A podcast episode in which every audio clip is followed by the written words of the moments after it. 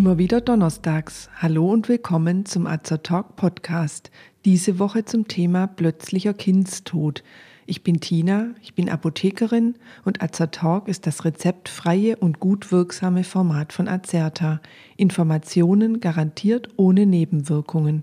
Tipps von Apothekerinnen für ihre Gesundheit.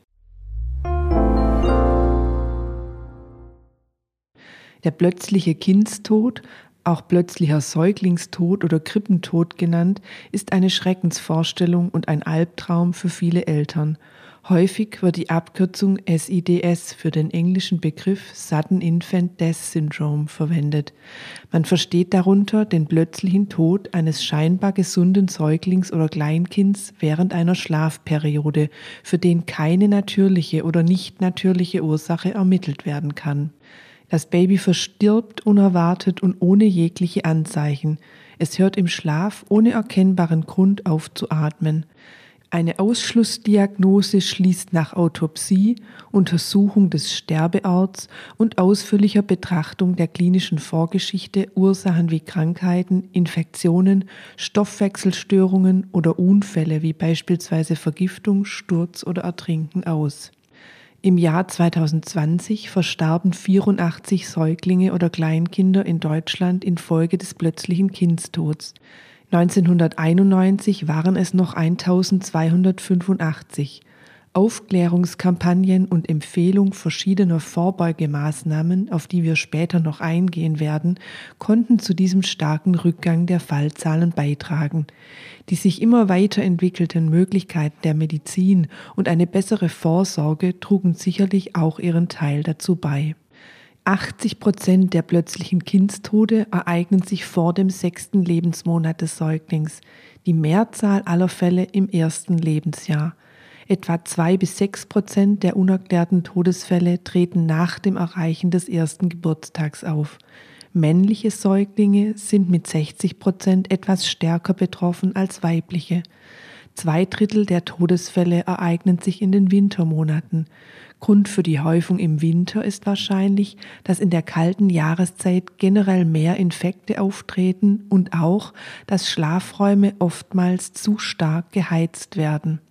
An den Ursachen für einen plötzlichen Kindstod wird intensiv geforscht. Bisher hat man jedoch noch nicht herausgefunden, was zum Tod der Babys führt.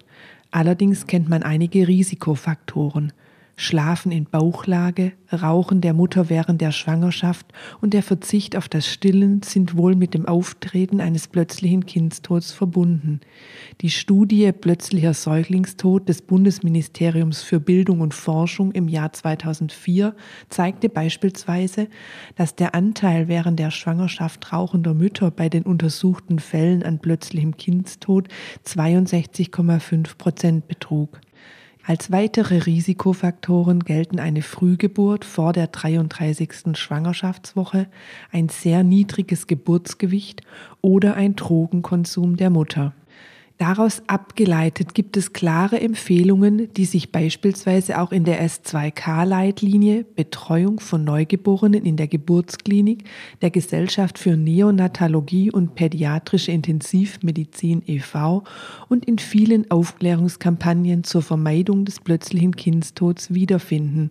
Neugeborene und Säuglinge sollten im ersten Lebensjahr nur in Rückenlage zum Schlafen gelegt werden. So ist das Risiko, dass Atemwege verlegt werden, geringer. Am besten schlafen Babys in einem altersentsprechenden Schlafsack. Hier gibt es spezielle Modelle für Sommer und Winter, denn auch die Temperatur spielt eine Rolle. Es ist wichtig, eine Überwärmung zu vermeiden. Das Schlafzimmer sollte nicht über 18 Grad geheizt werden. Außerdem schläft der Säugling am sichersten im eigenen Baby- oder Beistellbettchen im Schlafzimmer der Eltern, aber nicht im Elternbett. Als Matratze eignet sich eine feste und atmungsaktive Babymatratze. Auf Kopfkissen, zusätzliche Decken, Tücher, Bettumrandungen, größere Kuscheltiere, kurz auf alles, was eine Erstickungsgefahr darstellen könnte, sollte verzichtet werden. Ein Schnuller darf zum Einschlafen angeboten werden. Rutscht dieser während des Schlafens heraus, sollte man ihn nicht wieder in den Mund einschieben. Außerdem ist auf eine rauchfreie Umgebung zu achten. Hier ist nicht nur das Schlafzimmer, sondern die ganze Wohnung gemeint und selbstverständlich gilt diese Empfehlung auch schon für die Schwangerschaft. Stillem im ersten Lebensjahr, solange es der Mutter möglich ist, scheint ebenfalls dem plötzlichen Kindstod vorzubeugen. Natürlicherweise atmen Neugeborene phasenweise ganz flach und dann wieder ganz schnell. Ein Wechsel zwischen langsamer und schneller Atmung ist bei ihnen ganz normal, weil häufig auch das Atemzentrum noch nicht vollständig ausgereift ist. Für Eltern ist es wichtig zu wissen, was zu tun wäre, wenn das Baby nach einer Atempause nicht wieder zu atmen beginnt. Man sollte sein Baby hochnehmen und ihm kräftig ins Gesicht pusten. Dieser Reiz stimuliert das Baby oftmals schon so weit, dass es selbst wieder Luft holt. Hilft diese Maßnahme nicht oder ist das Baby bereits blau angelaufen und schlaff, muss unverzüglich der Notarzt gerufen werden. Zudem muss mit der Beatmung begonnen werden. Für eine Säuglingsbeatmung verschließt man Mund und Nase des Kindes mit dem eigenen Mund und atmet aus. Beginnt das Kind auch nach fünf Atemspenden nicht selbst wieder zu atmen, so muss mit einer Herzdruckmassage begonnen werden. Dafür werden zwei Fingerkuppen einer Hand auf die Mitte des Brustkorbs des Säuglings platziert und das Brustbein circa ein Drittel bis zur Hälfte, also etwa vier Zentimeter tief, nach unten gedrückt. Nach 30 Mal drücken folgen zwei Atemspenden und dann wieder 30 Mal drücken, so lange, bis das Kind wieder zu atmen beginnt oder die Rettungskräfte eintreffen und die Wiederbelebung übernehmen. Für derartige Situationen hat sich der Besuch eines Reanimationstrainings speziell für Säuglinge und Kinder als sinnvoll erwiesen. Inzwischen sind sich die meisten Experten einig, dass es vermutlich nur dann zum plötzlichen Kindstod kommt, wenn mehrere Bedingungen zusammentreffen. So kommt es bei einem Baby zu einer mangelnden Versorgung mit Sauerstoff, wenn es beispielsweise in Bauchlage schläft.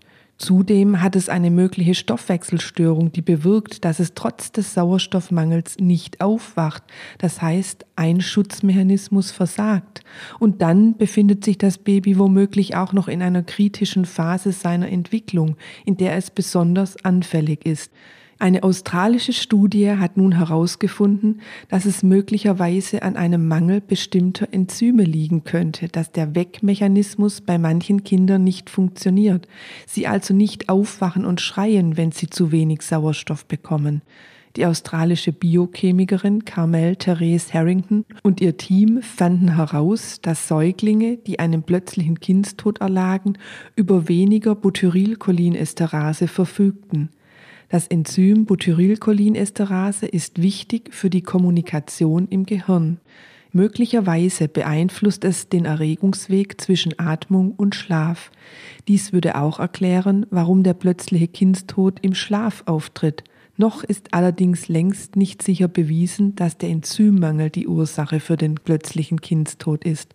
Sollte es sich aber bewahrheiten, so hätte man mit der Butyrylcholinesterase einen möglichen Biomarker als ein charakteristisches Merkmal, das man messen könnte, um dann eine Aussage zu treffen, ob ein erhöhtes Risiko für den plötzlichen Kindstod besteht.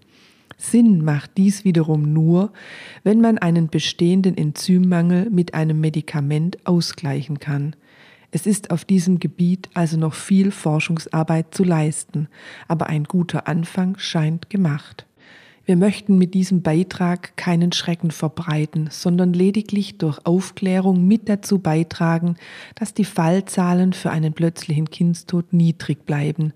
Sollten Sie selbst Eltern kleiner Kinder sein, so achten Sie bitte darauf, dass die Atemwege Ihres Säuglings stets frei bleiben. Auf der Homepage der gemeinsamen Elterninitiative Plötzlicher Säuglingstod e.V. GEPS finden Sie neben weiteren wichtigen Informationen Broschüren wie die sichere Schlafumgebung für Ihr Baby oder der sichere Babyschlafsack zum Download.